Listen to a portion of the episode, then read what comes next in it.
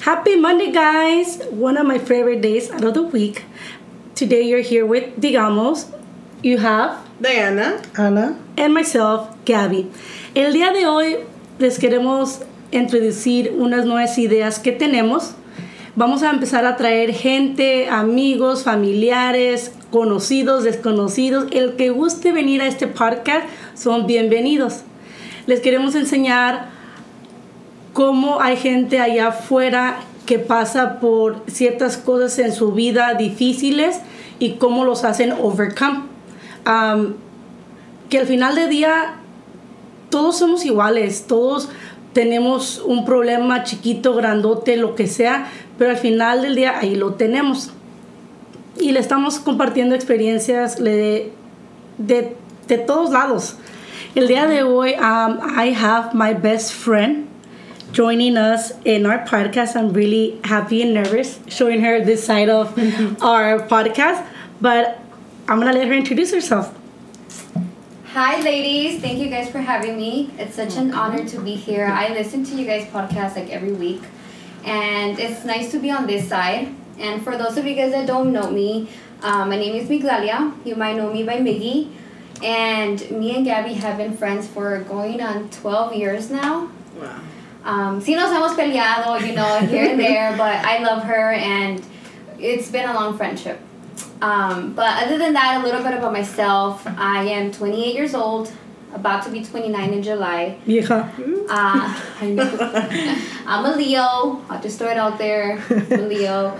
Um, I'm married. I've been married going on three years. Been with my husband for nine years together, though. And we have a one year old baby. So, for all my moms out there, I can relate to you.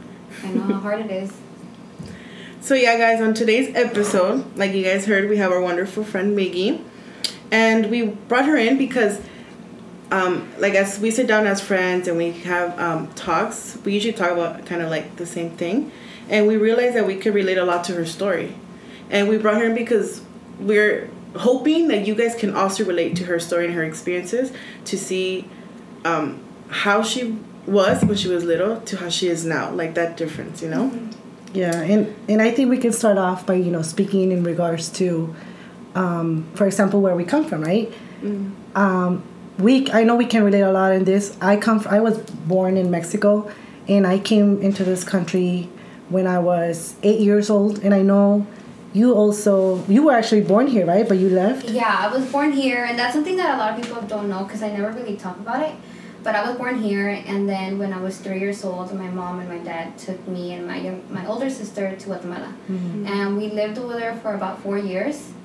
Um, so I mean, a lot of it it's kind of like a blur. I don't really remember a lot because I was young. Very young. And um, but there's is certain things that my older sister tells me and things that like they're kind of like flashbacks that I remember.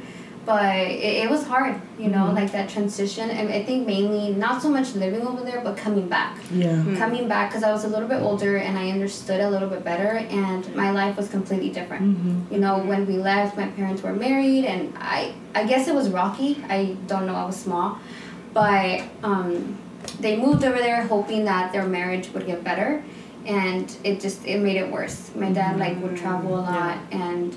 Um, siempre dejaba a mi mom y la descuidó and she ended up meeting like someone else y se, se juntó con este, you know, this other man who later turned into my stepdad. They had babies, and um, officially they got a divorce, my parents, and my mom decided to come back to the U.S. and just give us a better life. So at that point, it was already my older sister, me, that I was seven, and um, my mom had another baby with my stepdad, which is my younger sister. And we ended up coming back, just my mom and us three girls. My stepdad did not come with us yet. Um, and it was hard, you know, single mom with three girls, young baby. We ended up coming to live with one of my tias. And um, yeah, I mean, we didn't know any English. I think it was harder for my older sister. Yeah. Porque for me, I was barely going into first grade. Mm-hmm. And over there in, in Guatemala, I didn't have it rough. Like, you know, over there, I, my dad were um, travel for work, so he made good money for living in Guatemala. Mm-hmm. So we went to like private school, y allá nos Ah, enseñaban. Uy, qué su pinche- Con razón, es bien diva la güey. Ya entiendo.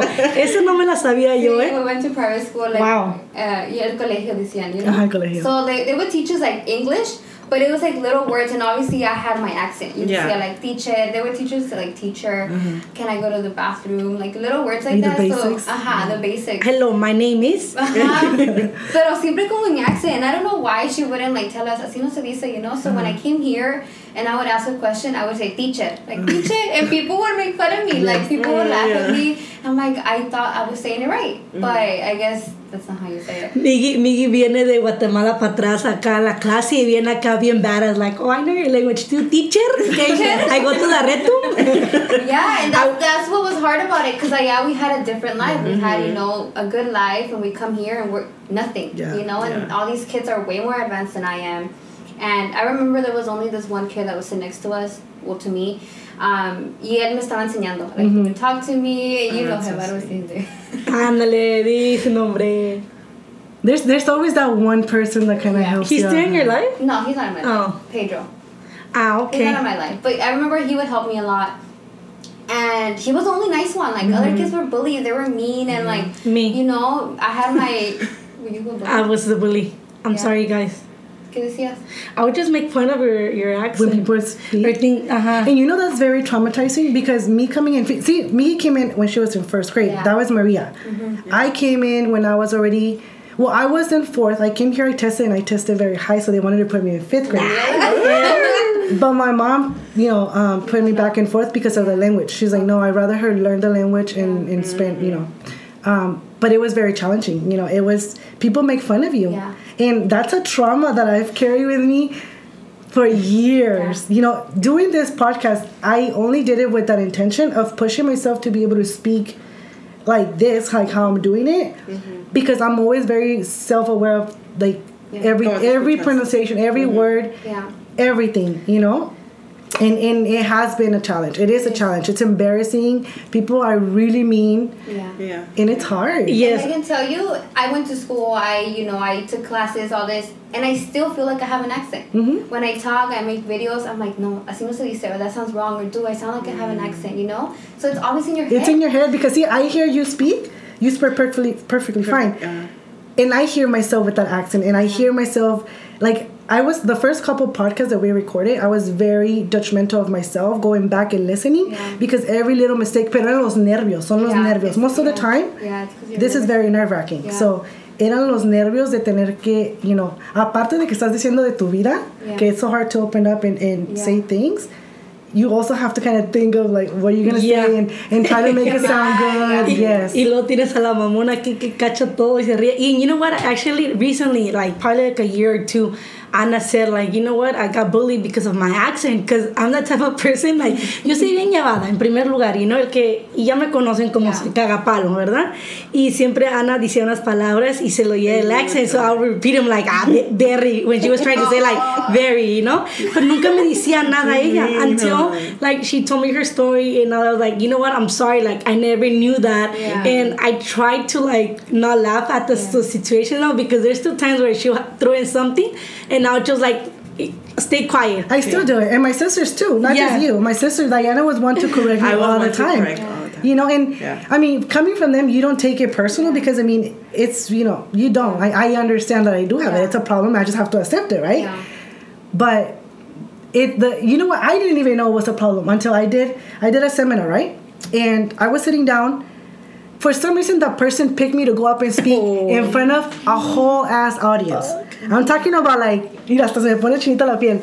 A whole audience, right? Yes, yes. So I went up there, right? And it was a yes or no question. It was a very fucking simple fucking answer, right? Lo que hace film. I no, I I said he asked me and I answered yes or no. I don't remember. And then I went back to sit down. My body was like in shock. Like I started having I don't know if it was a panic attack, some type of adrenaline in my body because that moment right there took me back to my fifth grade class when I would get bullied. Yeah. Like I didn't know until that moment that that had been affecting me for years. That's when it's kind of like it came back to me. Yeah.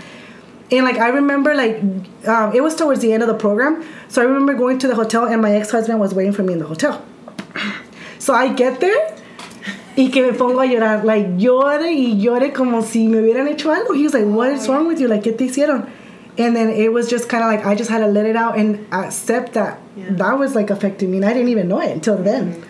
But I have a question for you. Like I was in the, I was on both sides. I was bullied. I think most of the time I was being the bully than I was getting bullied. But I feel like for me, I, I mean, you're a kid. You have to defenderte and be the bully. If not, you're gonna get bullied. That was the way I grew up. I remember being um, así de chiquita. Ahorita pues ya es- las cosas son un poquito más diferentes, ¿verdad? But you, like, were you bullied or were you the bully? I was on both sides. both sides, right? So I mean, Yeah. like I, I feel like you have to defend yourself by being being a bully at a certain age. Yeah. But nowadays, there's so many cases out there where kids can't handle it.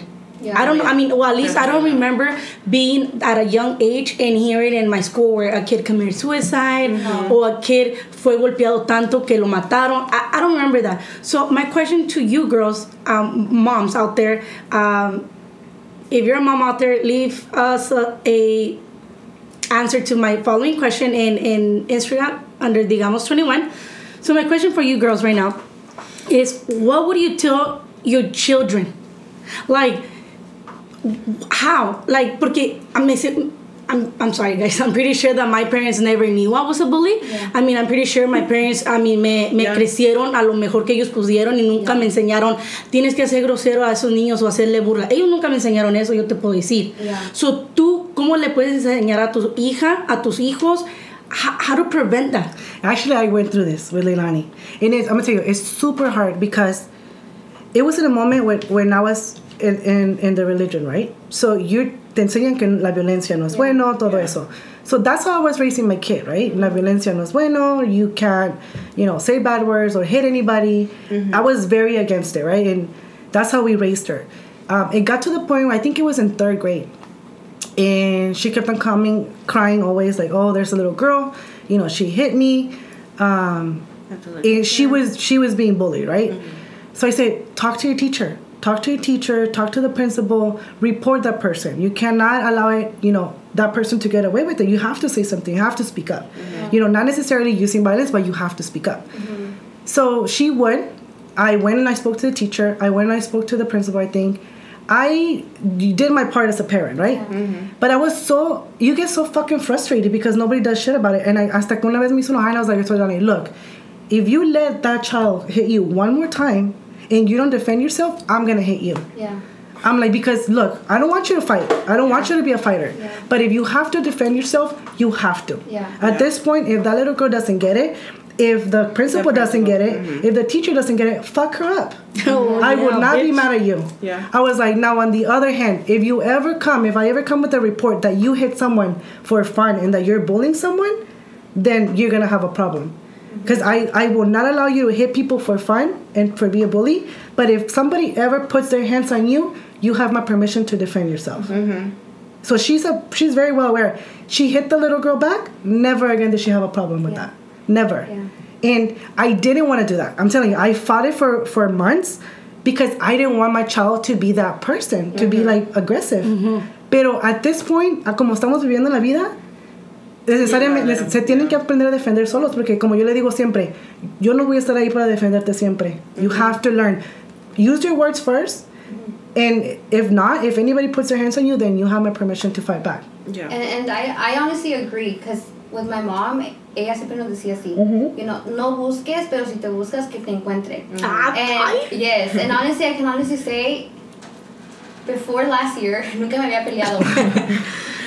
um, I Let's had not go never, there. yeah, let's not go there. But I had never gotten in a fight before. Mm-hmm. Y, y las girls, like, especially in high school, we went through this whole thing where a lot of girls wanted to beat me up. You know, Mm-hmm. and they would come up to me, and I would, and I was scared. I'd be like, "They're gonna beat me up." I'm a small girl. Like it was a group of five girls, but I wouldn't show them fear, and I would just stand up to them, and they never hit me. They never did anything. Nunca pasó nada. But yeah, I, I would say like when it comes to my daughter, one teaching them confidence mm-hmm. and talking about God. Because I think for me, I grew up in a Christian home too, mm-hmm.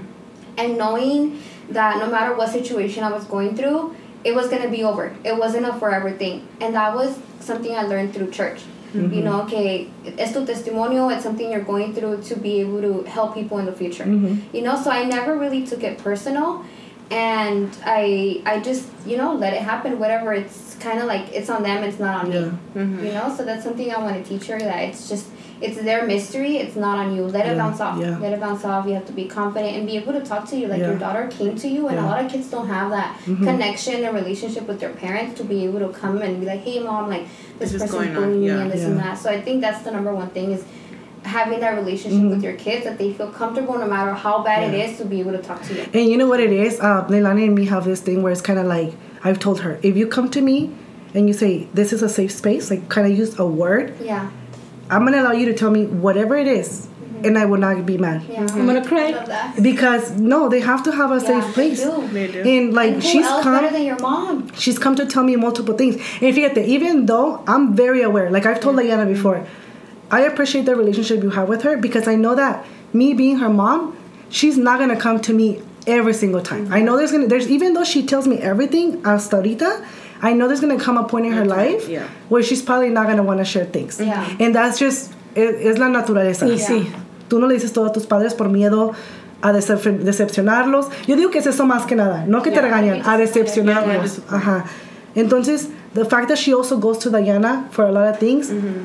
I like that, you know? So it's kind of like my backup, you know? Mm-hmm. Unless she's in danger or whatever, then you she can tell me. relationship con- que ella te decir, Sí, en sí, porque You sí me dice, Sí. Yeah. but it's like, hey, this is, me lo dijo acá, like, is good, yeah. you know.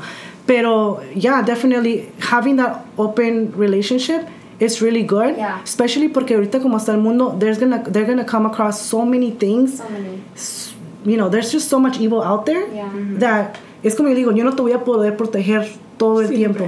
Yo les digo a mis, yo no tengo hijos, pero yo les digo a mis sobrinos, el que se les quede viendo, díganle, qué puto putazos o qué. And my, and, I used to do, yeah, and I and I say it in front of my sister-in-laws, my brothers, and it's like it's because si se dejan Yeah. van a seguir atacando, atacando a mi my niece Annabelle. Um, I always she always tells me her high school drama. She's in high school, and I always be like, "Well, you would stare at the girl and you'll be like, "What, bitch? ¿Quieres putazos? I'll fucking kick your ass right now and just go for it." She's like. No, tía, I'm gonna let her. Like, if she needs to slap me, I'm gonna let her. She probably needs a hug. Mi madre, agarra de los pelos. And I always, yeah, she's not a fighter, That's but how Leila is, my niece. Y te digo que it starts desde chiquitos because mm-hmm. ella, they wanted to teach her que no, pe- no sea pelonera, you know, to be nice and gentle, mm-hmm. and she is. So now when there's other kids like bullying her o que no le quieren, no quieren jugar con ella, and she's barely like a kinder, like pre pre mm-hmm. kinder. So there's, you know, there's already bad kids There's that young. already mean kids And at she that is age. very sensitive. Ella llora and she takes it to mm-hmm. the heart. And we try to tell her like, Layla's gonna be okay, mommy. Like you just, you know, like it's them, it's not you. But she doesn't understand yet. Mm-hmm. Yeah, that's you know, true. and it's so hard. And I'm like, there's already bad, so you gotta teach your kids. You know, Yeah. que as- así ya, you know, you don't know what they're going through at home. Yeah. That they take it out at someone smaller because they can't take Yeah. it out on someone bigger. You know. um, un, en una interview que tuvo Zendaya, um, let me see if I can remember too. about it, right? So her dad or her mom, uno de los dos era el principal de la escuela, and dicen que so one of the kids got bullied in in her class, and the dad, let's say the dad was a principal, called a mom of Zendaya and Zendaya into his office. So they were talking, and Zendaya got in trouble because the dad asked, "Did you see the the kid getting bullied?" And she said, "Yeah." What did he do about it? And she said, "Nothing." Well, that's already doing something. Yeah. You didn't Yeah, defend that kid. You didn't step up. So she got in trouble for that. Sí. And I mean, that's something like you know. Sometimes we don't think about it. Like miras algo mal y te haces de la vista gorda, como decimos nosotros, ¿no? O te volteas para el otro lado para no. Pero es el mismo daño que hace uno. Yeah. Yeah. But yeah, I towards that, guys. I I mean, I can't give parents advice because I'm not a parent, but I would just say talk to your your your children about bullying other kids and like if they're getting bullied, to just talk to you. I mean, mm-hmm. como dice Ana, have them let them be in a safe place mm-hmm. where they feel comfortable because I've heard so many cases out there and thank God no no no ha pasado en alguien cercano a mí and I hopefully it never does. Mm-hmm. But yeah, um, something that you said, Miggy, that your parents they were having issues and they got divorced. They did, yeah. un consejo a la gente de allá afuera, como se dice, el que quiera tienda, que la, tie- la atienda. I just wanted to say that. but how, how was it like growing up with uh, with the stepdad? Yeah. So I mean, from what I can remember, How old were you when he, when he came into your life? I I mean I was probably like four or five. I was small. So like I said, like my dad would travel a lot. So él nos llevó para Guatemala. We had our house there. We lived there, and he would come to California and then to New York um, to work. And he was gone most of the year. So my mom would miraba maybe like a couple months a year, and then he would leave again. So se encontró otro, and he did too. Honestly, like he was acting single, traveling wherever he wanted to travel. Yeah. No responsibilities, no kids. And now that I'm a mom, like I, I don't understand that, and I think that's why it's so hard for me to like let go of that from him because it's mm-hmm. like how can you, like you were saying earlier, like he left me. He he did though. Like mm-hmm. my mom, no matter what, she stuck around. She took care of us, and he didn't. Like Yeah. he was just. Yeah. I don't have daughters, you know, but when he came in the picture, my stepdad, I was young. I don't really remember, but from what I can remember, he was a very like machista you know? And i don't really have a relationship with my dad so i don't know if he is or he's not and from what i've talked to him he seems like he kind of is too. Um, but not to the extent to what my stepdad was. Like he was very toxic machista and controlling like to the point where he didn't like let us do anything and again we were christians so we were not allowed to go out we were not allowed to have like to listen to music del mundo like we were not allowed to do anything ¿Te vistías con las faldas Very largas? limited. no, Oh. not- no, we didn't, because there's like different. types There's different Christians, Christian- and we were we weren't one of those. But obviously, no puedes hacer, uh, you know, esco- Enseña las chichis, Yeah. como ahora las And I think now, yeah, porque no pude before. I'm like, hey, like you couldn't wear makeup, like all these Yeah. rules, right? And he was just very like controlling. Like he wanted to control all of our lives, and my mom always gave him the okay. And I think that's an mm. issue too, where it's like at the end of the day, he was our stepdad, mm-hmm. and he should he shouldn't have had the right to control every single little detail without even my mom's input. You know, ella Yeah. nomás, oh, pues, mm-hmm. he's a man, he decides. You know, Mm. Yeah. and he mm-hmm. did that for years for years like he wouldn't even let us have guy friends. Like he would honestly like low-key stalk us at school after Shut school. the like fuck yeah up. like he would drive by and see like he knew when it was like lunchtime when it was all Oh, those things. And if he had the time Yeah. he would drive to see a ver si nos miraba con quien hablábamos and things like that. Like mm. we were legit scared of this man because you never knew like he would like hey quién era el con con que estabas hablando? And it's like what the fuck? Like how do you know that? How do you know that I was That's a talking little to that too person? much, yeah. you know? And it, to me it's like I think even as a dad a stepdad whatever that's too much there's Yeah, boundaries There has to be boundaries. there's boundaries you're borderline obsessed Mm-hmm. of having control because that was his thing he wanted to have control all the time And instead of making you guys feel safe, I'm pretty sure it was the opposite. It was opposite. the opposite. Damn. Like it was scary to have Yeah. someone like that. You were always on alert, like making sure I don't say the wrong thing, or you know, when he came home, um, if we'd be watching TV, he would come in, like change the channel, like screw you guys. Like he was just very like. That's Hacía, No, hacía y no. deshacía como él quisiera. Yeah. Mm-hmm. Walking on eggshells. Mm-hmm. Damn. That's tough. And I think seeing that, growing up with that, that's what helped me know what I wanted mm-hmm. from a man and what I didn't want. Mm-hmm. You know, because I'm married now, so I can say marriage is hard. Marriage is so hard, and you know, even even though I've been with him for almost ten years now, still trying to understand and having a baby and coexist and growing up together, it's hard. Yeah. So I can see why it was hard for my mom and like being in that relationship. I mean, in total, we're six kids, um, five girls, one boy. Um, me and my older sister from my dad, the, uh, the rest of them There's- from my stepdad.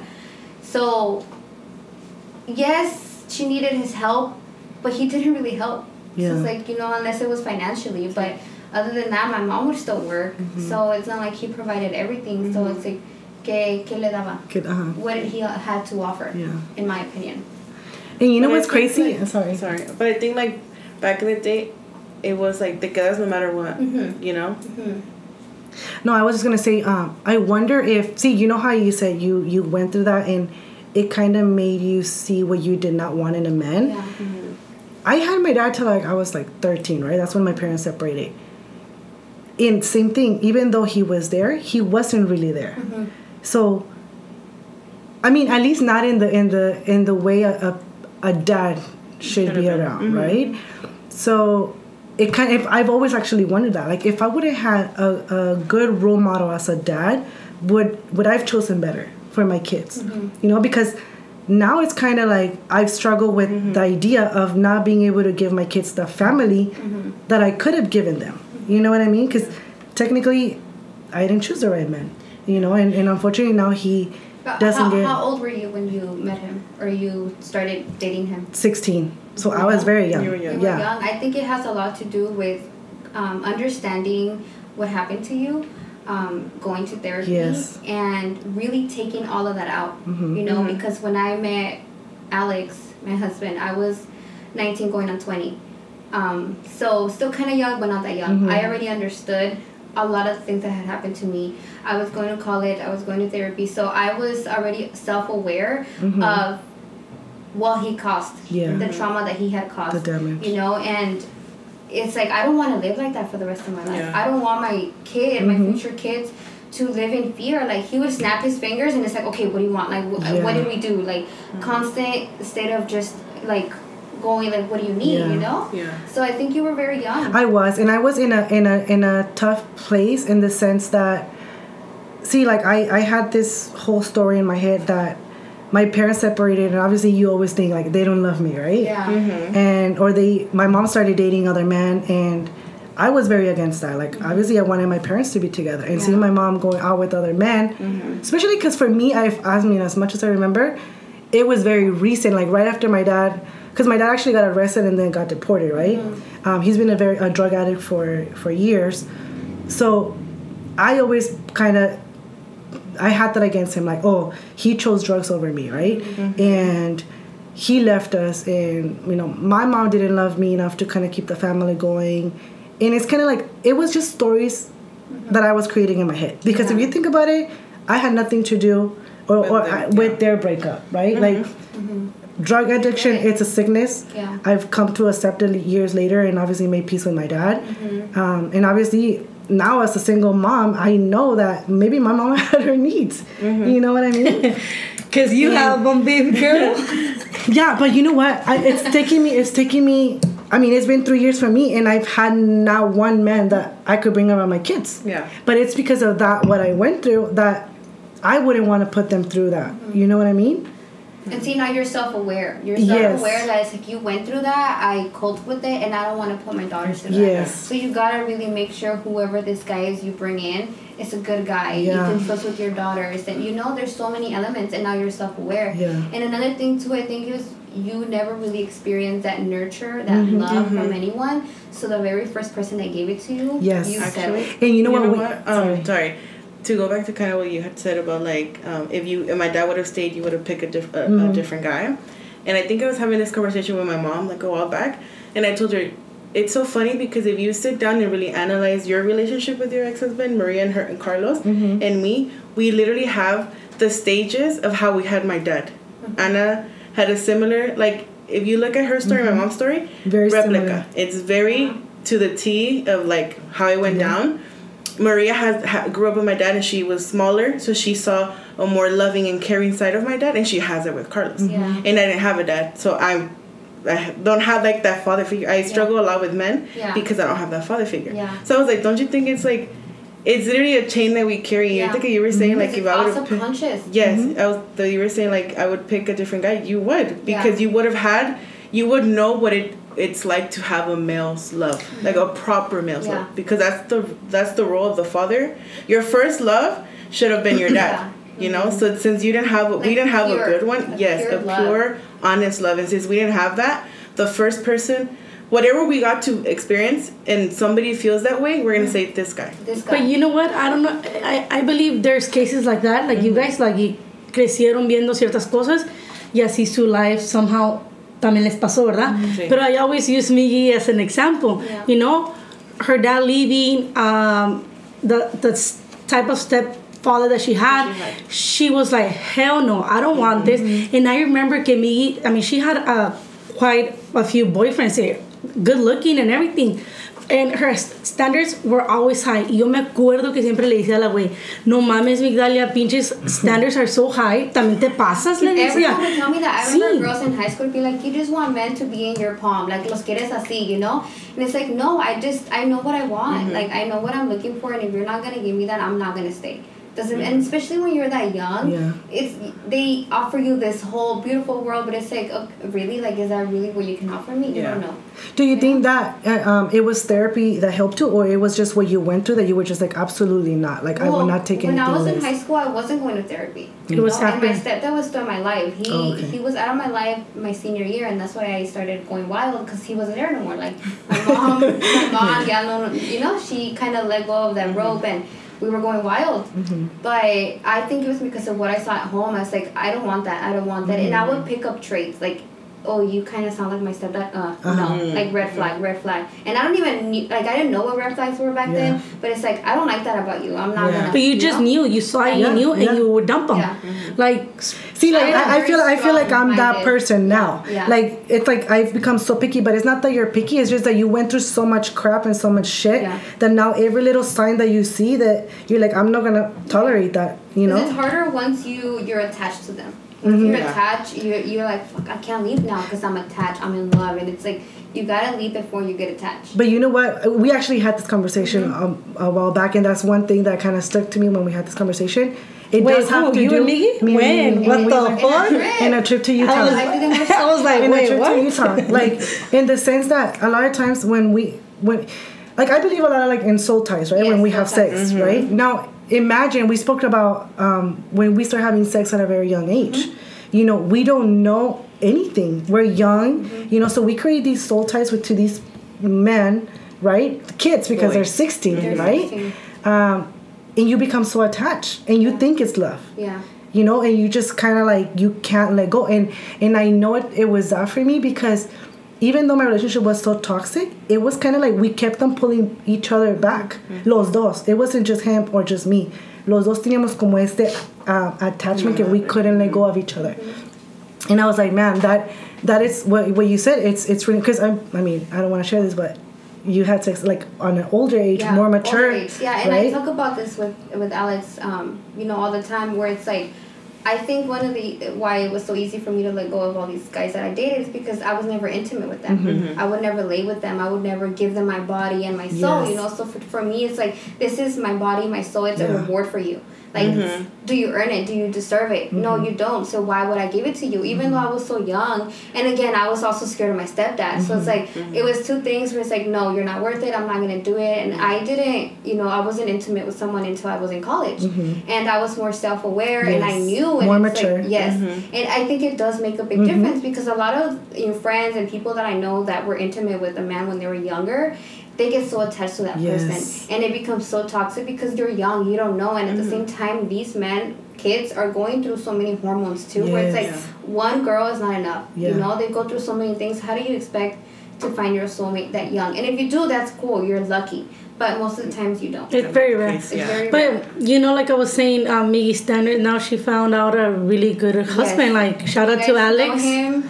He's Um, amazing. yeah. Yeah. I, I, I mean, I always saw her, and I told her, her being my best friend and her being in my life for so long, siempre le digo a ella, te sacaste la lotería. Yeah. Pero I told her ¿Ves? both. tanto Because que le she knows decías tanto que le she knows decías. Y, y tanto que yo le decía, like, no mames, güey, no mames. Pero ya, like, lo, la miro a ella, it's like she always knew she was a prize. Yeah. Like, you're just not gonna get it, like, in the snap of your fingers. So because you're telling me. Yeah. oh, I'm beautiful. Like, bitch, I know I'm beautiful. Tell me something I don't know. Yeah. Mm-hmm. You know? And people used to be like, "Oh, you're so conceited, you're so that." But why? Why? Why Why, is that a bad Yeah. thing? Mm-hmm. Mm-hmm. You should love yourself. Yeah. You should have so much confidence where it's offensive for someone to treat you bad, for someone Yeah. to treat you like a second option. It's like hell no. Period. Diversity. Like, And- you're and- ever since we had the conversation, now that's something that I want to put in Leilani's head. Yes. You know what I mean? Yeah. Like, I want her to to know that sex is something that, yeah, cuando llegue el tiempo, when you're mature enough to make the decision, no tan chiquita. Porque, you know what I mean? She needs to it's be something able that we to. were taught. It's like, oh, you do it when you're in love. Well, you think you're in love when you're that Yeah. young. Mhm. You Yes. think you're in love, but it shouldn't You be even when know you're in love love. is. It should be when you're really, you really know what it is. Yes. You Yeah. know what you're giving up. And love yourself so much to not give it up that easy. Yeah. And I think nowadays, kids, that's why everyone's so fucked up in the world right now Mm-hmm. with kids, young adults, or even us adults. All we care about is sex, sex, Yeah. sex. Uh-huh. But al último quieres dar love, but bitch, you're fucking giving your little Fíjate. coochie cooch everywhere. Yo pienso que por eso hay tanta gente también con depresión, porque you give your you give part of Yeah. yourself when you have sex. Mm-hmm. Yeah. You shouldn't be so quick. Yeah, yeah. you shouldn't be so quick to like give yourself to someone, porque you lose a part of you. You mm-hmm. really do. I mean, that's just how I how I see it. It's not something. And something then that you- sometimes we don't know what the other person's carrying. You know. Yeah. Because eventually you You're change, interchange your, Yes. your energies. soul to them. Yeah. Mm-hmm. And you know what? I didn't. I, I didn't. I I didn't. like estaba haciendo Bolívar. I didn't really understand that until que una vez me pasó. I don't know. I think I, mm-hmm. I reached out to Anna. Like I slept with someone and then I feel like crap. Like inside my yeah, hole. Yeah. I reached out to you too. I I, think you told and it's about it. like Like a whole week. te sentías Ya, like me down sentía- and, me like, sentía bien something's mal. off. me Yeah. sentía bien mal and ever since I was very careful of who. Mhm. I do believe in that. I do too. Yeah. Yeah. It happened to me once too, and after that I was like, never again. Die, don't have sex until you get married. Okay. That's the I plan, wouldn't say actually. until marriage because then también I mean if you You, like, do that respect to you yeah. yeah. experience a little bit just know what you know because I can tell you from the first partner I had I wasn't looking for love in him Yeah. you know and he kind of was but I was just kind of like I want to get out of the way I want to get it over with Mm-hmm. I'm old enough and I know that I'm not gonna fall in love with this person not knowing him 100% Yeah. right so it was fun. It was, you know, what it is, and I got it over out of the way. Cause then again, Did you feel like the pressure? Like, did you feel like you had to get it out of the way? again, it's like I was in college. Uh, my friends, my roommates, we were all partying, and then they would talk about these things, and I'm like, Yes. I'm a 19 year old virgin. Like, is that? It wasn't cool. And at the same time, to me, it's like, well, I don't have a boyfriend. I'm, you know, I'm single. Let's just, you know, this guy, he was really nice, and we were friends, and we did have a connection. He wanted something, but I didn't. Like, I was just. But you knew he was a good guy. He was a good guy. You know? I knew that he had potential, but I was like, mm, no. Not enough. You know what's so crazy? I when I lost my virginity, it was just for the to test it out because I had a bunch of girls, Mm-hmm. uh, friends that would always be like, "Yeah, it's so good," and like Mm-hmm. they would talk so much about it that you become very curious. become so the person that I had sex with the first time, it was only because Yeah, by the way. I kind of wanted it, and it was horrible. That's what I was. It was say. horrible. I wouldn't say for me was it horrible, but compared to there was no intimacy. It was There was just no like sex. in and out. yeah, it was Yeah. just sex. Yeah, there was not in and out, and You're it like, was I give it horrible. up for this Like shit. in and out, like a single or like a double burger or what? I don't stop. I was kind of mad, to be honest, You because right? it was Yeah. not the experience that I was looking for. Mine wasn't. Well, it wasn't actually bad, but. I was I was drunk. It was like a college party, so it was Mm-hmm. like you know whatever it is, but it wasn't intimate like how it is now in my marriage. Mm-hmm. Yes. It's so different. The you know? connection. You know what? I've actually heard that a lot because for those of you that don't know me, I like to ask a lot of questions, Yeah, and they I love always it. tend to be about sex. I love you. because even though I'm curious, I don't think I'd be able to just get pick somebody and be like, okay, let's, you know. Um, but I, I'm always very curious, so I always ask a bunch of questions, and I always ask like, how was your first time? And a lot of the times it's like, it was trash. I just got it like just to see, you know. And like I've, after you, obviously se mejora, verdad? Porque platican. But it's always the first time. It's very crappy. I think once you start getting to know each other and what everybody likes, and it can- becomes better. But yeah, just for the But fuck of it, people- for fun, a lot of it's people just do it for yeah. just to yeah. get out of the. Most of the time, it's not Try it even out. good. Es la pura pinche calentura del Anna, momento. Anna thinking back to her She's first like- time, like fuck, She's fuck, fuck. take it back. It was a waste. It was a waste. Oh man, It was a waste, and it was the most important one. I'm, I'm mad. she's gonna hit up the guy right now, like give Give her. it She didn't give it back to me. Let's redo it. A ver si mejoras de Hell ese no. Who was your first? Can we know? I'm not gonna say it. Not here on, on the air. Okay, guys, this will Let's be a pause it real private conversation. But you know what? You said how your parents. I'm going a little bit back because I We have a comment. Yeah, uh, you said that your parent, your your stepdad was out of your picture in high school. Yes. Imagine that he wasn't. I don't think we would ever become friends because you're in high school. My senior year, I was a party animal. I was going to house parties Mm-hmm. and going out casi todos los días. Y ella salía. I think le dábamos alcohol y drogas. Literally. Seriously. Literally, it was like uh, towards um, the end of summer of um, junior year. Junior year. That's when everything happened, and he he left. So I was like, I'm free. My mom was kind of checked out. She didn't care. She wouldn't tell us anything. So I would leave, get home three, four in the morning. She didn't even notice. I'd be drunk. Huh? We would Drunk, party. high, fucking Nas, Mm-hmm. Three, four, five. pills. we used to have like code names for everything, like for pills. Don't say the code names. Oh, okay. I of still use them. Okay. With Alex. Uh, yeah, like we were just. I mean, we were kids. We We were. were, young adults having fun. And I was going through a lot, you know, like my mm-hmm. mom was checked out, wasn't talking to us. So that was my way of coping with it. Like, Yeah. let me go with my friends, let me have fun, and just kind of forget. And I and I didn't even. Well, I told you guys a little bit about it, but to other people, they would have never known what I was Yeah. going through. You know. were you able? Did you ever have that experience where you could go out and like? I left my house at 13. What? The first time. The first time I left my house, I Where was, to, And bitch? how would you go, I left with Gordo. I lived with I lived with Gordo for two years. brother? My brother, my oldest brother. Um, then I went back home when I was 15 because I had a quinceañera coming. yeah, I need that party. Very important. Um, They fought. yes. I, I actually I actually did not want a quinceañera. They forced me into having a quinceañera. Yeah. Anyways, went back home 15. I left again when I was 17 and a half, back to Gordo's house. And then when I was 18, I left to Mexico with my ex husband. and we lived there for about a year almost. See, so you really never. So I've had that always been on my own. Like, you know what I mean? It's, we were actually having this conversation, Mm-hmm. you know, where I was an adult at a very young age. Yeah. Because they were they were asking me at what age did you feel like you were an adult, and I was like I don't think that was ever an option for me. Yeah. You know, because as far as I remember, you know, my mom always depended on me when my, my parents divorced at 13, Mm-hmm. even before then. Because I'm telling you, even though my dad was there, he wasn't fully there like a parent. You know, he was just drugs, he doing other things that he shouldn't have. And um, that's the reason why I always felt like I, I was the one that needed to be taking care of my sisters, you know, both Diana and, and Maria. So for that reason, I feel like I I never had like that moment where it's like, oh, I'm an adult now, like at a certain age. You know, it was kind of like I was always an adult without wanting to be an adult. You know, mm-hmm. from not being able to stay after school and doing like teenage things, I had to be home at a certain age. I think that's part of the reason why I left those both times that I left because it was kind of like I had so much responsibility that really wasn't my responsibility. Yeah. You know, but I also understand that my mom didn't have anyone to, or maybe couldn't afford daycare. Yeah. Mm-hmm. You know what I mean? To where it's kind of like it, it was easy for her to just leave us at home, me watching the girls, and kind of just hang out ourselves pretty much while she was at work. You know what I mean? Um, It, it was the same thing for us. yeah. You know, and I think my older sister had it worse because it's always worse on the mm-hmm. older one. Mm-hmm. Um, but we were six, you know, and at one point, I think my youngest brothers se llevan dos años, imagine.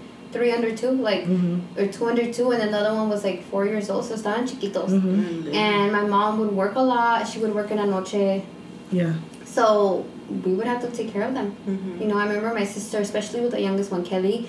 Um, ella, like, she would cry so much. And now that I'm a mom, like, probably she had colic. Like, maybe she was a colic baby and we didn't know because she would cry all night. Like, we would rock her, do this, y nada. You know, and we were like staying up all night. We still had to go to school, still had to do this and clean and just cook for them. And uh, there, there came a point where my sister left the house too. I think she was 18 already. And so her being gone, I had to take over and do all those mm-hmm. things because my mom, again, it was easier, Yeah. cheaper for them to be like, ah, pues ya están grandes, ellas que Se se pueden los cuiden, ajá, like no va a mm-hmm. pasar nada.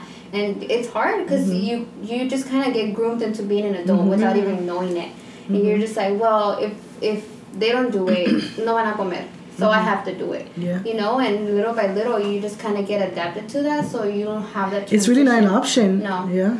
Yeah, and for me, um, I don't think. Well, obviously, I didn't go through that. I remember growing, my mom always being there, and I was telling me, I don't know if my brothers, uh, and I wanted to call and ask them like if they ever had to step in as the adults, but I don't think I don't know if it because they were men, or but then again, I remember um, my mom taking care of me at a young age. Ella me dice ahorita like nomás te dejé cuidar como un año o dos, pero una vez dice que una, una de mis tías me cuidaba y mi mamá me si te conté mi mamá Oh, me, me echaba lonche y toda la cosa y que me sentaran en una esquina y en la de esa me echaron puros frijoles y que llegó mi mamá ese día temprano y que me miró allá arrumbada en una esquina sola comiendo puros frijoles y que desde entonces dijo mi mamá que jamás que si iba a salir was otra family member. She, yeah, she was a family. I'll, I'll, I'll tell you guys after the podcast too. But she was a family member. Y mi mom dijo que no. There was no way her daughter was gonna go through that. So mi mom se tuvo que salir de trabajar. But then again, uh, my mom had the opportunity because my dad was always in the picture. You know, like she didn't have to work. Basically, my dad was there. So, but you know what? Now que están contando sus historias. That asked me during the week, when do you feel like you turn into adult?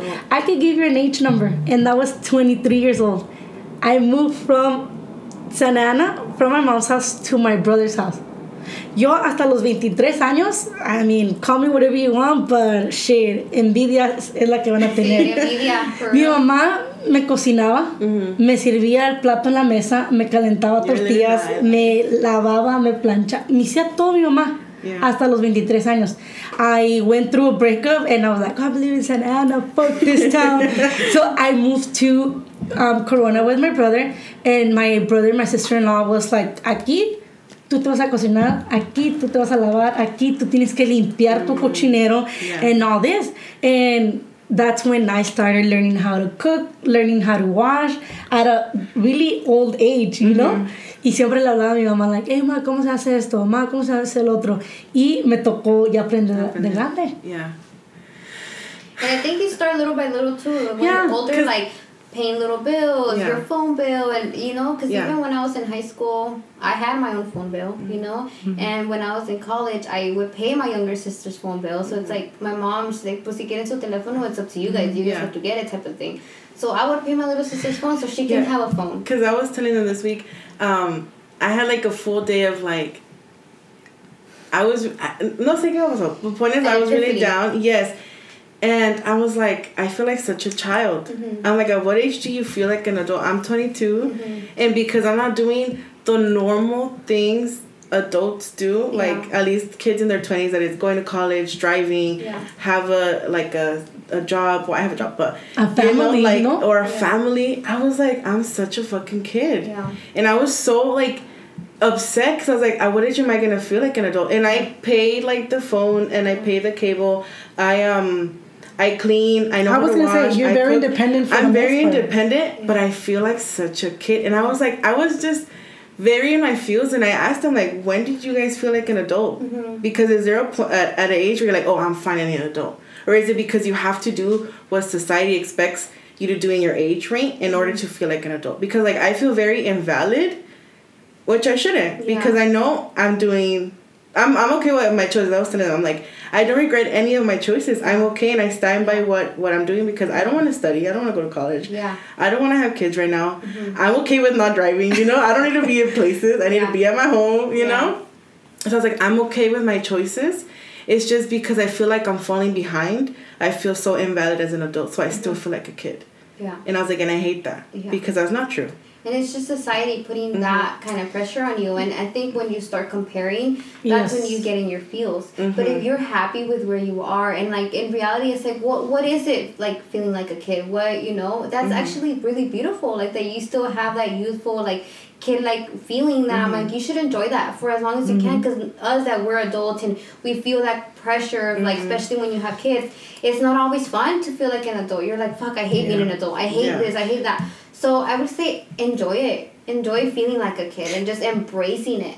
And I was telling her, I think it's her being in her head. Yeah. Because if you think about it, what tells you that there's an age limit? Yeah. You know what I mean? Or Mm-hmm. or there's a certain thing that you have to have in your life in order to be an adult. No. Mm-hmm. There's so many people that don't have kids, even when they're like 40, 50. That Yeah. doesn't mean they're not an adult. There's people Mm-hmm. that don't drive.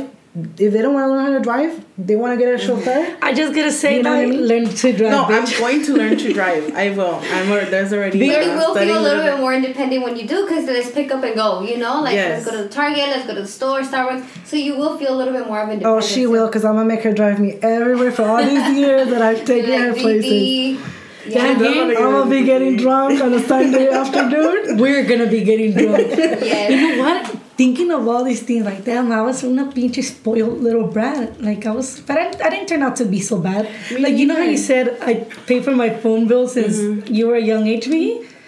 Hasta ahorita yo no pago mi teléfono. Do? Be I think I think I only paid for my phone.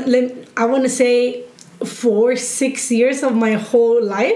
Like right now, the company pays for the for. Cuando la miren pasándose en Greece, ya saben por qué. Yeah, No pago teléfono. no pago teléfono. I mean, I'm living under uh, my sister-in-law and my brother's house, and they don't charge me rent. They don't charge me for bills or anything like that. I bring like some mandado to the house, you know. That's what I tell But- I appreciate it. Yeah, that's And I do. No, y sí, porque yo también, like, me hitting 30, I ha- I've had my moments. I still have them. Um, I think that was one of the main reasons why I left social media was because social media te vende una vida que no tiene que ser tu vida. You know, like, you, you have to understand, like, what you want, what you love. And como dice me, just as long as you're happy, you know? Um, but yeah, I was feeling behind too. Like my best friends, they're married, they're with kids. You know, like I feel like uh, this is gonna be new to Miggy because I we, I haven't talked to her about it. But like we went out to eat last Thursday and and and I feel left behind and I feel like I didn't belong there because they were talking about like mom things and like this other stuff and it's like and I didn't have my my phone so I was like like what am I gonna talk about? Like I don't think and and that time like I wasn't drinking I wasn't being on social media and I wasn't doing all this thing I was like and I came to Anna and I was like is this gonna affect my relationships? Like me not being on social media me not drinking me not like they like I was saying Anna they kept saying like mom like mom this like mom that. I was like man like I I, I wanna ha- I wanna be a mom someday I wanna have kids and it sucks like that I'm not there yet. Yes I think because in that moment I was going through that I'm not feeling like the adult it hit me more. Mm-hmm. But right now I'm back to like oh fuck no. Like you Like, know? I don't want And I think kids. that's one of the reasons why we share it with her because I see how she feels mm-hmm. and I want to show her that it's not always greener on the other side, right? Like mm-hmm. there's tough days, it's hard, and and I, I always tell her, piensa la Gabi, like enjoy it, enjoy it, and make sure when you do have kids, you find a good partner that's gonna mm-hmm. help you. Because even though I have a partner that helps me, it's still fucking hard, you know. So it, I tell her, and I feel like we vent too because obviously me and Lorena. Um, that was the other friend that was with us. Um, we vent because we understand and we're moms, and we feel comfortable enough to say these things in front of her. I wouldn't just go to random people and be like, "This is what's going on with motherhood," you know. But I, um, that's why I would turn to her and be like, "That's why Gabby like." Piénsala, enjoy your time right now. Like have fun. Like don't feel like you're on this timeline and you have to get to the race because then you're never gonna enjoy those moments that you're at right now. And then like recently, Luna got sick on Monday. Um, y I don't know si uh, we were FaceTiming o, o qué pasó, ¿verdad? Pero Alex también estaba ahí and he didn't go to work or he worked from home because from home. they didn't get any sleep. And I was like, oh fuck, imagine me, my sleep, something that I take care of And so much. to go to work. Yes, and you still have to like, you have to be up a huevo. Like, Yeah. you know, little things like that. So there's times where I don't feel like adult, but then I snap out of it. Ahorita I'm, I'm snapped out of it and I'm glad, like, I'm glad where I'm at. Yeah. Like te Yeah. digo, I don't pay bills like adults in quotes adults do. And that's maybe one of the reasons why i get to travel a lot mm-hmm. or why i could like take because i usually when i go out and travel i usually take from two to three weeks off. Yeah. you know i know people that can't even take one day off because it would affect their their pay. Mm-hmm. Mm-hmm. So yeah appreciate every single moment girl. Yes. Oh yeah, I do. And- I snapped out of it too. Because I was like, I don't want none of those res- responsibilities. Yeah. And I was like saying that- live lavish. you only you only want things when when you when you don't have them Yeah. right Yeah. like for you guys maybe you guys think about wanting that life but for us that have it i've told i like damn i like I love my children with all my heart Yeah. but sometimes i think about it like man what would my life be Mm-hmm. if i was at this age with where i'm at my place my job without kids Mm-hmm. i mean oof like i always tell her like girl go and have brunch by yourself and get Yeah. drunk by yourself like Yeah. i mean i'm just kidding you don't have to get drunk but you know what i mean Contigo. sí, no vayas sola. like invítame. Pero, you know, I always tell her, like, there's so many things you can get up Yeah. and go do. Oh. Experience a new restaurant, experience this, experience that by yourself Yeah. with, um, you know, whatever you want. You have the freedom to do it. Yes, like recently I was in Ensenada a couple of days ago and I was FaceTiming with my comadre and I was like, oh yeah, I'm here in Ensenada. So then I got off to this little restaurant que siempre he querido probar, right? Mm-hmm.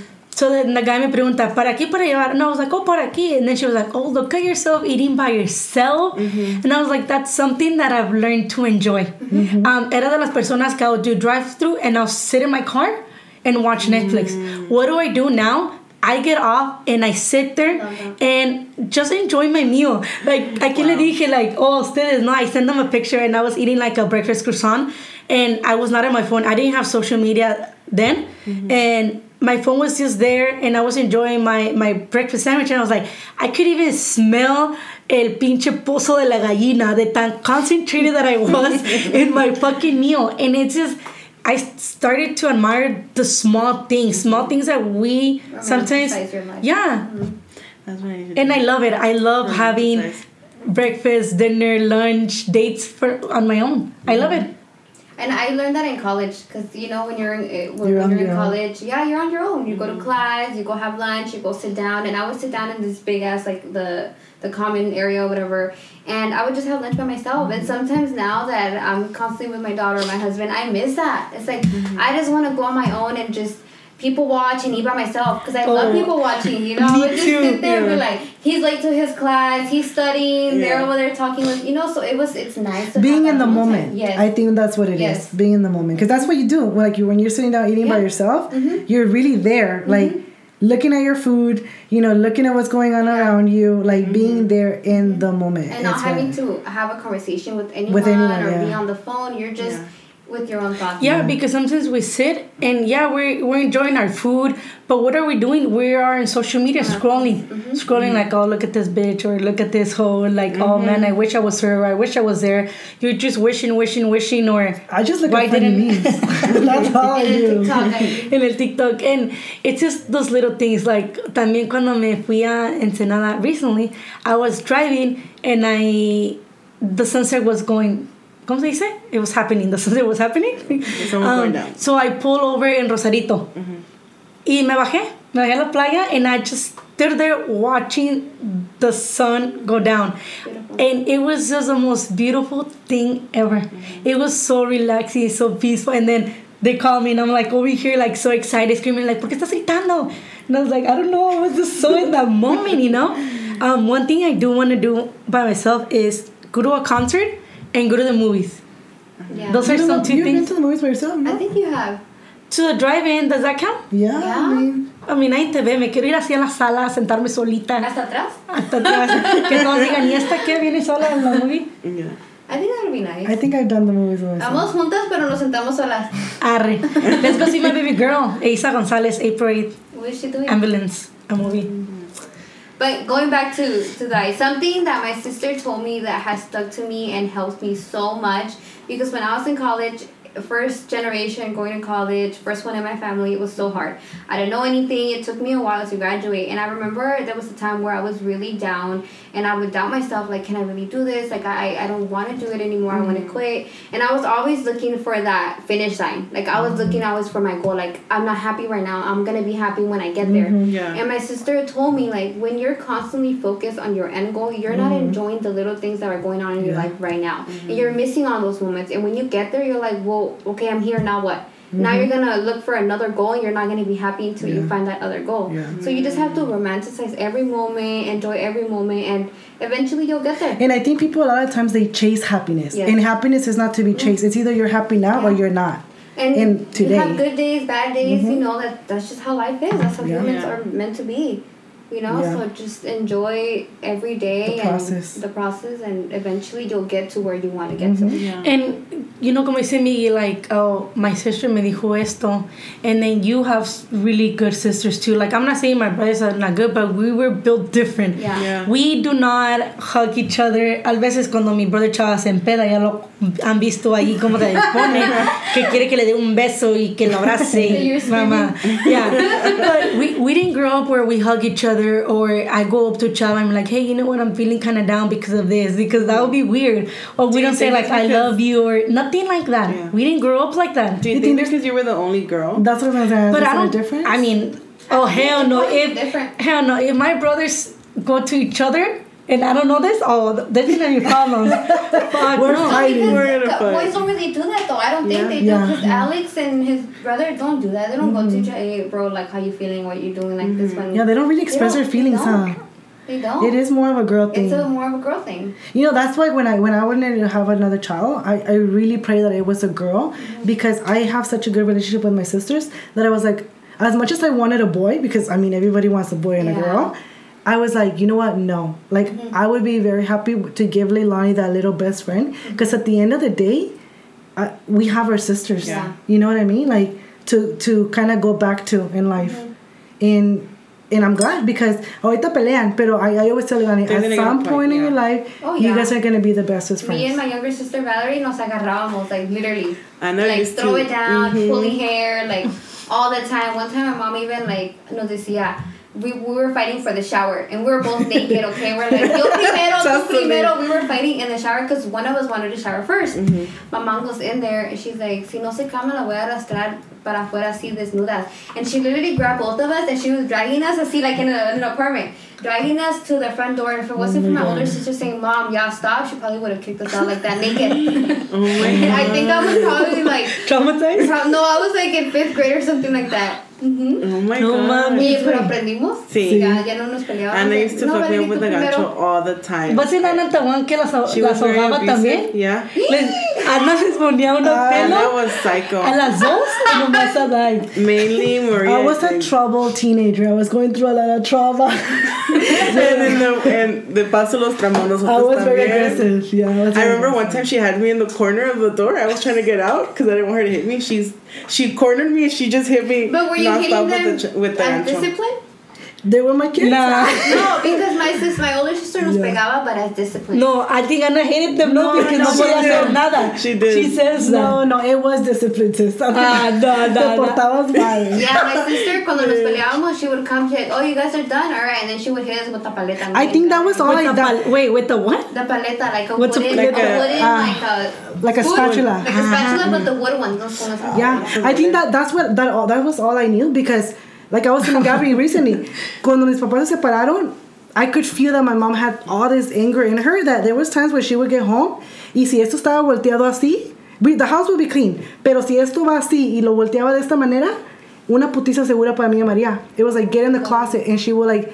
She would like this, como que Se desquitaba. se desquitaba su coraje conmigo y con María porque eran chingas seguido. Yeah. Entonces, I mean, that's all I knew at the time. Yeah. So I think it, I don't know if that had anything to do with my reaction towards my I was, gonna, I was gonna say, mi mamá no me pegaba, pero la Ana bien que sí. Te ahogaba, güey, te I mean, dejaba sí. traumada. Ay, Yeah, alguien le my tenía mom que casi no pegar. nos pegó tampoco, but my older sister did. Mm-hmm. Sí, güey, pero hay de putazos a putazos. Esta güey agarraba la almohada y la sofocaba. They needed to get the point across. I think my sister was just frustrated too. I don't- She was young. She didn't know. Yeah, Yeah, it's that like- nos estábamos peleando. Her only Sí. way was Yeah. hitting us. Yeah, no, I used to hit him a lot and do a lot of mean things to them, but it was I all would for like your an own apology. good. it was for your own good. Just keep it down. Me dolía más a mí. I'm, I'm traumatized for that. Oh, hell no, bitch. Don't hit my kids, okay? Yeah. Just kidding. Me va a chingar ahorita. I know. No, I don't think my brothers hit me. I think con Ricky me peleaba más. Pero igual, I think como siempre les toca a los más grandes. My sí. friends, las putizas que les Oh yeah, because my younger my younger brothers, they don't have any consequences. They're living life. Yeah, the, The youngest one right now is I think sixteen or sixteen or going on seventeen. She's in high school. She's living her best life. Diana no llega a dormir y no le pasa nada. Ajá. Yo siempre, every weekend yo estaba castigada. Every weekend, porque me salía I un weekend y llegaba tarde. Ay, güey, pero Tenías Diana... que llegar como Cinderella a las pinches 12. No mames. las quinceañeras se acababan a las 12. No podía llegar a las 12 si la quinceañera se acababa a las 12. So llegaba como a la una y media que yo iba a la taquería a comer. So every other weekend I was grounded. ¿Y no daban comida en la quinceañera o qué chingado? Pero comías en la taquería afterwards. Sí. Sí, era, era como de a huevo. Pero Diana, it's not like she's sleeping at other people's houses. She sleep over at your house or Maria's. Yeah. I don't Like-. That's that's kind of true because my sister will sleep over my house. Yeah. No, a veces she goes, my mom goes, ¿por qué tú vas a ir tanto? And I'm like, what the hell is my sister? She's like, she's like, let me find out you have someone over there. I'm like, Está, te está El neighbor. I'm like, what the hell? You know what? Yo en una ya older age, I started now making it home. Like, I think I could say maybe right before the pandemic. When did it start? 19? 2019? 2019. The end of 20 So, like, 2018 was the first time that I didn't come home. I got so drunk, and I was over at my friend's, um, Monica's house. I stayed over. Like, mamá, me voy a quedar en la casa de Mónica. And ever since, haz de cuenta que me soltaron algo y me empedo en la casa de quien sea y me quedo. Yeah, stay right either Anna's house or Miggy's house Ya me cuando, quedo. ya cuando te la permiten, ya it becomes Yeah. easy. Porque también me Yeah. acuerdo la primera vez que me, me escapé, I was very nervous, right? Because my mom was very strict. Super. I mean, she kind of, she's not. Never mind. anymore. Uh, she was very strict. So, me escapé y no pasó nada más que me castigaran. So I was like, fuck it. So I started doing it often. Yeah. Porque a mí me gustaba ir a bailar. Nunca fui así, nunca fui así facilota, putona. Ah. No, ni que a mí me, no, ni me gustaba. Putona, no, no, no. Ni me gustaba tomar, ni, ni las drogas tampoco. ¿Por qué? Porque I went through whatever I went through my dad. So I was always very conscious. Eso Yeah. sí, siempre fui bien responsable. Yeah. Pero de que me gustaba ir a bailar, me gustaba ir a bailar. Y todos los fines de semana. clubs? Quinceañeras. Oh, Because I was yeah. 15. So to, everybody was having quinceañeras. That's fun. So I had to be in every quinceañera. And we had like a group of 20 that we would just literally show up to. We would crash quinceañeras. Like if they had invited us, but they We didn't didn't. We They- didn't. Us they was, wouldn't. For us was house parties. House parties. Yeah. House parties. Sí, like, no, it was quinceañeras first, 15, and then I remember los house parties empezaron como a los 17, 18. Mm-hmm. And then ya los clubs like at 18, 19. Ahí hice um, house parties y me acuerdo la pinche Gaby todavía no sale del closet y acá freaking out some guy, you know? I don't wanna say the name. You did But he's still part of my life. Yeah, I did. Oh man, what what are these? Yes, you do know. Uh, But um, wow, those were the times. The good old days. Wait, pero no mames, thinking about how much we were party, like, me acuerdo que de lunes a domingo teníamos algo que hacer. How would you manage, Miggy, to like stay focused in school and still go to college and, you know, all that adult thing? yeah. Um, I think it's just because again how I was raised, what I was going through at home. uh, It was like embedded in my head that the only way I would succeed and the only way I would get far in life and get out of that situation was through education. You know, getting my degree, being independent, and like I always grew up with that mindset of um, not depending on a man, getting my own. You know, like I can do it. So that was always my vision. Like yeah, party this and that, but I always had good grades. I made it my goal to go to college, get my degree, and just kind of do it that way, you know. And, and I did. And, and even in college, like um, I I, a lot. a lot. I remember we would drive from Santa Ana to Dominguez, Carson. Carson, and it was like crazy parties. And then siempre ha sido bien aplicada when it came down to school. Yeah. And how do you feel going through, you know, like all that, like estudiosa and aplicándote ser buen estudiante and getting a career to now being a stay-at-home mom? Yeah, I mean, those of you guys that don't know, I am a stay-at-home mom now. I became a stay-at-home mom um, last year in September, so pretty recent. Um, and it's been a really hard transition, not emotionally, more mentally for me because um, I had my daughter in October 2020. And the thing for us, it was always the babysitter. Who's going to take care of her, you know? And at, at one point, it was my sister, some days my mom. And it was just constantly worrying about who was going to take care of her. And I had already started my career. Um, I worked almost my whole pregnancy, so I was already focusing on my career. And it wasn't, it was never in our plans for me to be a stay home mom. And we'd be like, we'll figure it out, we'll find someone to take care of her. But it got to the point where, you know, my sister goes to school, she has her life, my mom started working again after the, the pandemic kind of got a little bit better. Um, so we didn't have anyone. We didn't have anyone. And for me, a lot of shit that I went through growing up, I have a hard time trusting anyone with my daughter. Yeah. So I didn't want to do daycare. I didn't want to do some random person that we met. So the best thing for us was for me to stay home. And I think all these months, it's been beautiful for me to see my daughter grow and mm-hmm. kind of, you know, see her learn new things every day and for me to be able to teach that and Right. connect with her. Mm-hmm. But at the same time, it's always in the back of my head where it's like, I did all this work and I'm not putting you know like all that stuff into practice. I'm not I'm not focusing on my career. I'm kind of like have my career on pause, mm-hmm. and it's just a mental battle where it's like, was it worth it?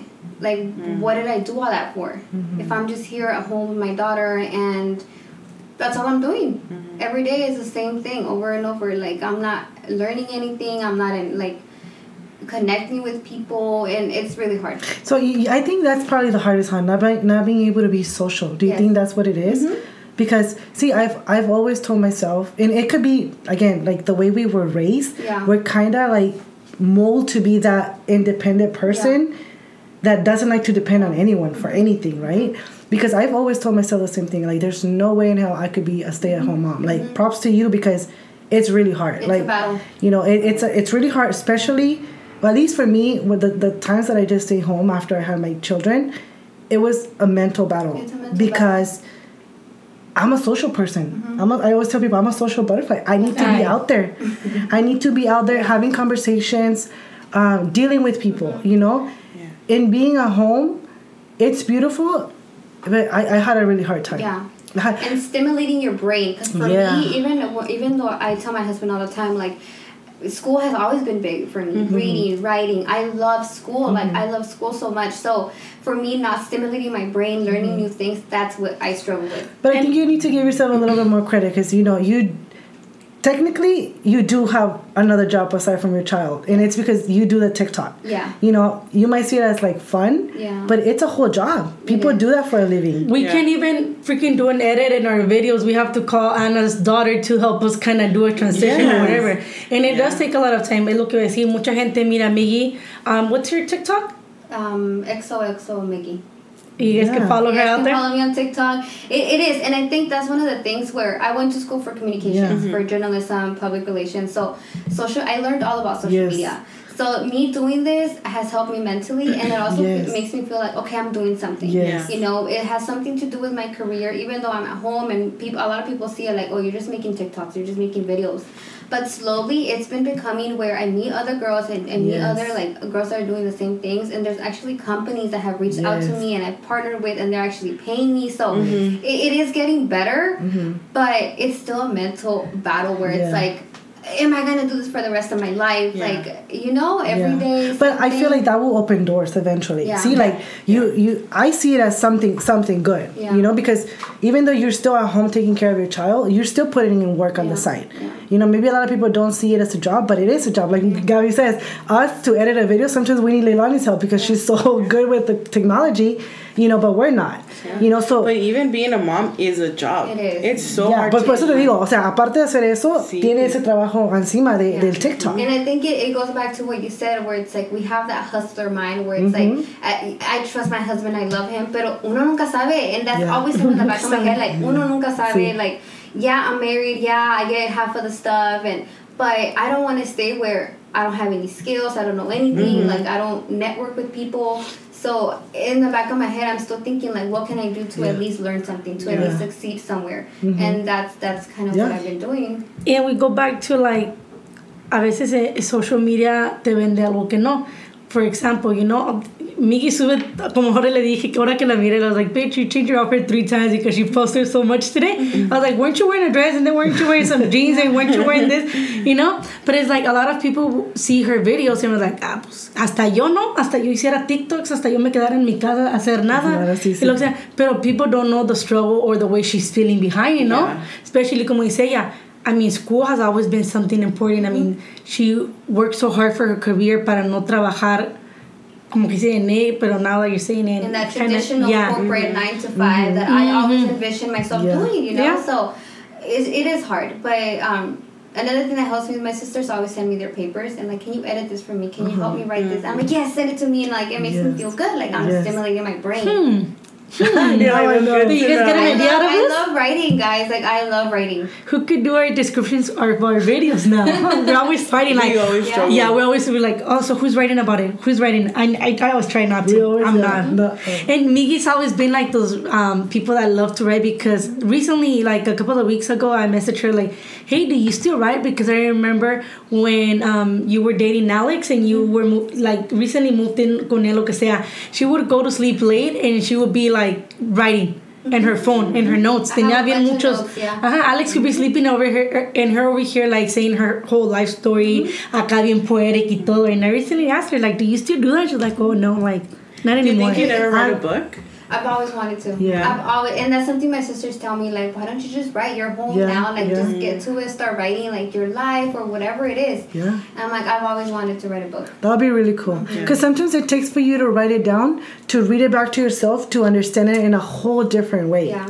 That that's what I do. I I done that lately, where it's like I'm scared or I'm in a situation where I need to let it out in paper to be able to read it back to myself Yeah. and make some sense to it in my head. You know It's what I mean? honestly, it was therapy. really is. Like Gabby says, I would write late at night, and it was therapy. Just writing, you know, my feelings and like, Mhm. but make it because I like to like make it flow and Yes. rhyme and it's poems. Yeah. Mm-hmm.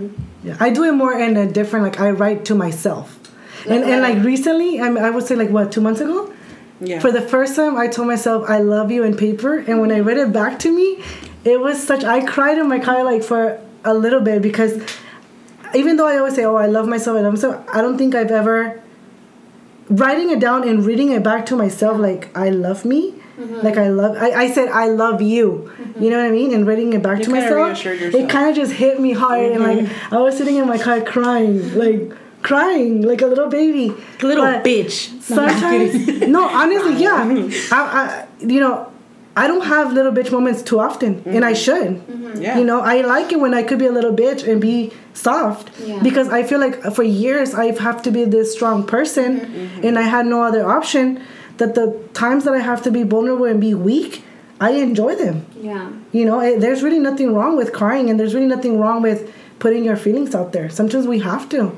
Yeah. We have to That- that's break to be able to grow. Helped me with because before I was like that, like very masculine energy. Yes. Me, like I wanted to be the head and I wanted to be Mm-hmm. in control and be on top. And that's something that I've learned with him, where it's like, no, it's okay. Like Yeah. you can put your guard down. Like you're safe. You're gonna Yes. be fine. And it was one of the hardest things in, in our early relationship to learn and to trust them and Mm, to be like, okay, I'm gonna put my guard down because I had never done that before with anyone. Yeah. It was always like, no, I'm, I don't trust you because of what I Yeah, had been through. yeah. Like I wanted to be that alpha female, and with him now I've learned like I love being you know more feminine Yes. and letting him like take charge. Of course, not like in a machismo kind Yeah. of way, but still giving him more Yeah. credit. See, that's what I mean when I tell you guys that I need someone que me, que me controle. It's more in the sense, no que me controle, Yeah. but it's more in the sense que sea más fuerte que yo. Yeah. Because I'm so To strong let you put that your I would need someone stronger than me to be able to, To let allow you to me, to allow me to be in your feminine in my feminine energy. Yeah. Because we're very masculine. Mm-hmm. We are very, you know, like I, yeah, we are. And my older sister's the same way, and you know her husband is takes care of her. Yeah. Now she's more feminine. See, that, that's why I kind of changed my mind with like with you, mm-hmm. um, in the sense que yo siempre decía I would never be a stay-at-home mom, never be a stay-at-home mom. Now I say, okay, maybe there is a chance. Mm-hmm. You know, maybe there's that one guy that's gonna come and to be able to fully take care of me, mm-hmm. where I'm not gonna need have that necessity to be the head of the house. You know what I mean? Yeah. Because I feel like I've been the head of the house for so many years. I don't know anything other than that. Yeah. From being with my sisters to being in a marriage, which I was still t- mm-hmm. somewhat, you know, Yeah. Mm-hmm. the responsible one. Yeah. Mm-hmm. But I'm looking forward to that relationship. Well, day. guys, You will find someone, trust me. There's a lot of men that will.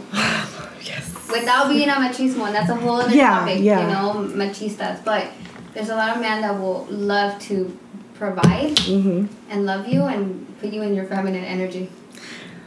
Well, guys, I have something to say. Entre el amor y el odio siempre hay una línea delgada. ¿Cómo va? It's true, because I used to say that, huh? But what does that have to do with? no, voy a decir, ah, no, no, no. Eh, I I have a reason why a with the ver. conversation.